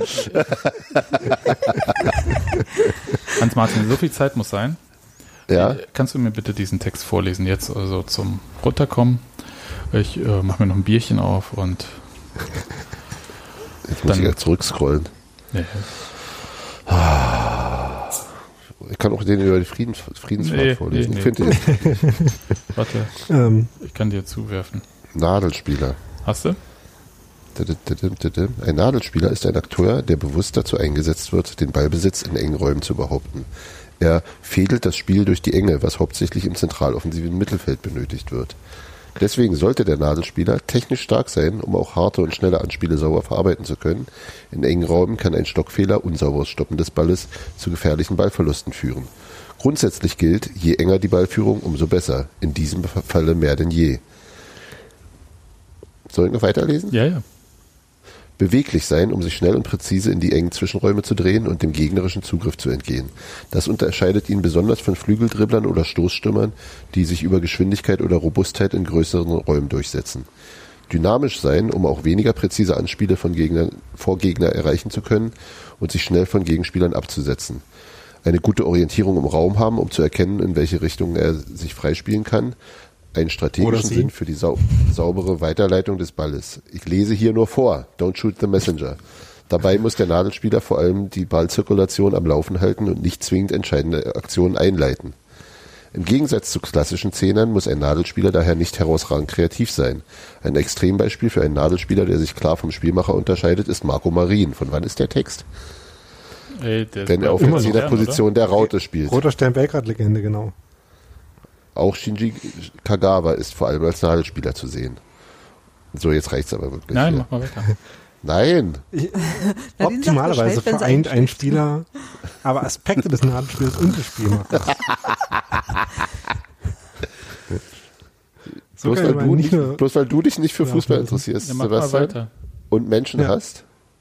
So kann er den Ball nicht nur laufen lassen, sondern auch direkt Gefahr verursachen. Musterbeispiel für solche Akteure sind Lionel Messi und vor allem Andres Iniesta, die der FC Barcelona nutzt, um sein Ballbesitzspiel im letzten Drittel auch bei extrem hoher gegnerischer Kompaktheit weiterführen zu können. Ja. Da die zun- zunehmenden athletischen Möglichkeiten der Mannschaften dazu führen, dass er besonders im Feldzentrum immer weniger Raum und Zeit zur Ballverarbeitung gibt, werden die Nahtspiel im modernen Fußball immer wichtiger. Barcelonas anhaltende Dominanz im Weltfußball ist echt schon ein bisschen älter, der Text. Liegt auch an der durchschnittlich, an der durchschnittlich geringen Körpergröße, also gar nicht so wie bei Union, die ja bekanntlich die größte Mannschaft in Europa sind, und dementsprechend Größte höheren Mannschaft der Welt. Beweglichkeit der Spieler. genau. Ähm, ist tatsächlich wahrscheinlich, dass wenn man die größte Mannschaft im europäischen Clubfußball ist, man auch die größte Mannschaft der Welt ist. Aber das ist ja Magdeburg eigentlich auch schon. Äh, weitere Nadelspieler sind David Silva, der bei Spanien eine solche Rolle begleitet, Luka Modric auf der Zehnerposition und oft auch Samir Nasri. Nadelspieler, die aber auch als Dribbler oder Spielmacher auftreten, sind beispielsweise Maxi Morales, Iga Muniain, Sebastian Jovinko, Eden Hazard oder Mario Götze. Einer von denen äh, ist der erste Spieler in dem Text, den ich nicht kenne. Äh, zunehmend werden auch Spieler mit Eigenschaften von Morales? Spielern auf, genau, äh, auf tieferen Positionen eingesetzt, wie zum Beispiel die Sechser Eva Benega, Jack Wilshere oder Ilkay Gündogan. Gündogan. Spricht man, glaube Was, was, wo ist Samir Nasri jetzt eigentlich? Oh, Das ist auch ein bisschen her, ne? der Ja, ja, war ja dann kann noch mal selbst. bei Nice, oder? Ja, ist ja Ich glaube, der war noch mal bei. Nice. verrückt. Also ist schon was älter, der Text. Okay, aber äh, ist ein wunderschöner Rausschmeißer gewesen und Erst die Ja, anderen. also es soll ja Fußball-Podcasts geben, die gerade nach Dingen suchen, äh, die sie vorlesen können. ja, ja, also, mal, die Spielverlagerung Archive. ich ah glaube, ja, sehr gut. das wäre auf jeden Fall So was für den nicht mal die. Fußball-Einschlafen-Podcast. Nochmal, bloß weil du dich nicht für Fußball interessierst und Menschen hast, musst du Vor uns nicht unsere. Freude an solchen Dingen Menschen. nehmen. Bäh. Es war mir auf jeden Fall eine Freude mit euch Und, und dann lügt er auch noch. und wir hören uns Ähm, äh, nach dem Vielleicht, bevor wir, äh, vielleicht doch noch ein Thema, bevor wir Schluss machen. Ähm, nämlich die äh, Statements, die es jetzt noch äh, auch bei Union ja gab. Ähm, das sollten wir, glaube ich, schon noch ansprechen. Ähm, dass es ja nicht nur unter der Woche diverse Spieler gab, die sich äh, ähm, zu der äh, Black Lives Matter Bewegung, die ja aus drei Gründen jetzt gerade nochmal besonders Fahrt aufgenommen mit bekannt haben, sondern dass es ja jetzt auch diese Geste gab, dass äh, beide Mannschaften, die Schiedsrichter, auch äh, bei anderen Spielen war das ja der Fall, vor dem Spiel ähm, diese ähm, Take-a-Knee-Geste ähm, gezeigt haben, in so einer Art Mini-Schweigeminute. Darf Man- ich kurz ich weiß eine nicht, wie das- Frage stellen? Ja. Ja, Bei Hertha fanden wir es ja noch doof, ne? Da war ja. es eine Marketingaktion. Ja, aber ist ja, ein, ist ja nun trotzdem, der Effekt ist ja das gleiche. Also, Naja, also äh, ich finde, da gibt es halt schon noch ein paar Unterschiede, die man aufmachen kann. Ähm, nämlich bei Hertha war es ja eher so, ähm, dass man das Gefühl hatte, man guckt jetzt, was gibt's irgendwie, mit dem man sich profilieren kann, so ein bisschen. Also das waren zumindest die Gründe, warum man das doof finden konnte. Und äh, hat dann irgendwie halt das gefunden, hat das und das gemacht, ohne dass es irgendwie an, an irgendwie Du hast in der an Mannschaft eine keinen Bewegung angeschlossen hat, äh, ja, dass es sich auf irgendwas bezogen hat, dass man daraus irgendwelche äh, Folgen gezogen hat.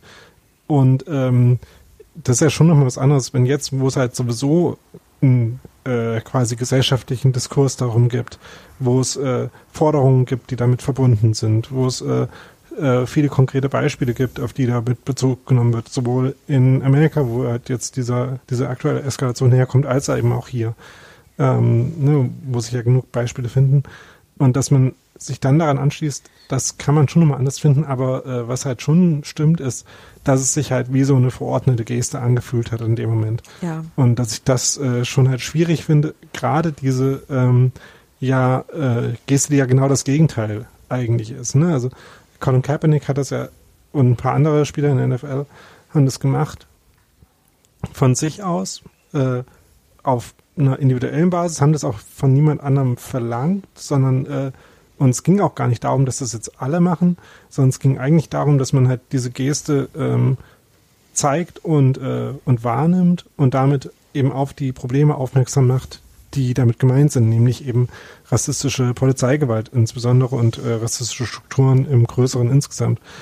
Und ähm, solange man äh, das quasi damit verbindet und äh, auch das nicht nur so halt so wie so Token-Aktivismus macht, sondern ähm, damit halt äh, auch einen Anspruch gegenüber sich selber, zum Beispiel als Fußballverein, der das macht, äh, verbindet und dann halt in allen Bereichen, in denen man handeln kann, um äh, rassistische äh, Strukturen zu zerschlagen, das dann auch macht, dann finde ich das auch okay. Ähm, aber das ist halt auch der Anspruch, der damit dann her, einhergehen muss. Ja, da, da ich lasse das mal so stehen. Ja, ich wollte nur sagen, äh, wir haben genüsslich Hertha kritisiert und ähm, es liegt natürlich auf der Hand, dass das ähm, vor allem ähm, mit Blick auf, ich sag mal, internationale Berichterstattung auch gemacht wurde und Reichweite und bla. Weil es damals halt irgendwie die erste Mannschaft in Europa war, die irgendwie sowas gemacht hatte. Ähm, was ich cool fand, war, dass ein Nachwuchstrainer von Union da bei der Demonstration war. Zum Beispiel mit äh, Bubakar Sanogo. Und es gibt bestimmt tausend Varianten. Ich will es jetzt auch nicht weiter irgendwie kritisieren. Ich finde es gut, wenn die Leute irgendwie Statements setzen. Es ist natürlich für uns total einfach, sowas zu machen. Wollte ich sagen. Hm. Und äh, es ist tatsächlich schwierig, das äh, irgendwie einen angemessenen Weg zu finden. Aber es ist allemal besser, und das, um das jetzt mal so rund zu machen dann, es ist natürlich allemal besser, als äh, wenn der Kontrollausschuss ermittelt. Ja. Und von wegen Dinge, die schwierig und Dinge, die einfach sind, da kann man jetzt nochmal auf den Text äh, mit, mit von äh, Anthony Ucha verweisen, der in der FAZ erschienen ist, zwar da in dem äh, Bezahlbereich, aber wenn man da gerade äh, kein Abo hat, dann kann man da auch einen äh, kostenlosen Probezeitraum klicken, äh, in dem Anthony Ucha halt seine eigenen Rassismuserfahrungen und seine Befürchtungen und äh, Hoffnungen für seine Kinder äh, insbesondere halt auch schildert und ähm, was er halt äh, damit verbinden mit dieser Bewegung, mit seinen eigenen Erfahrungen, seinem eigenen Leben und äh, auch was für Erwartungen oder Wünsche an Solidarität äh, mit diesen äh, Anliegen er da äußert. Das ist auf jeden Fall sehr lesenswert. Ja, das äh, ging mir ehrlich gesagt sehr nah, was er da geschrieben hat. Also Michael Horini hatte das irgendwie aufgezeichnet. Das war schon sehr berührend, weil er schildert halt, wie er aufgewachsen ist und Rassismus überhaupt nicht kannte, weil in einer rein schwarzen äh, Gemeinschaft aufgewachsen ist in Nigeria. Und erst als er nach Europa kam, äh, ist er mit diesem, äh, mit Rassismus überhaupt so richtig in Berührung gekommen.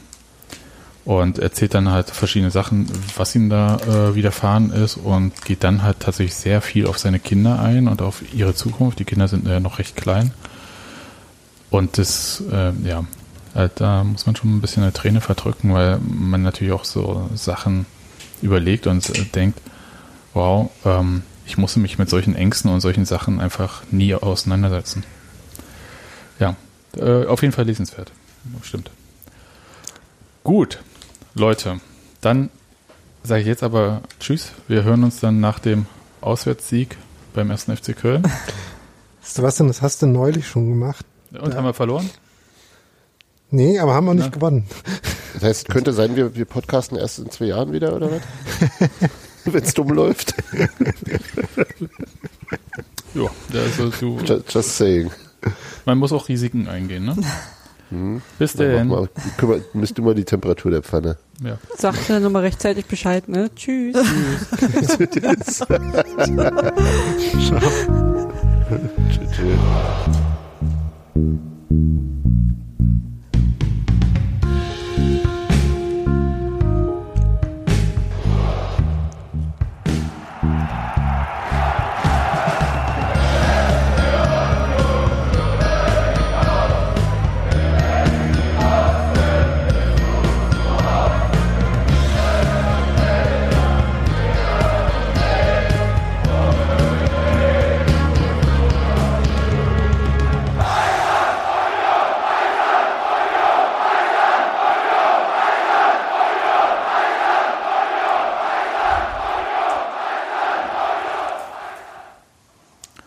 Ach ja, das hat Habe ja, ich vorhin wirklich DHL gesagt? ja, hast Ja,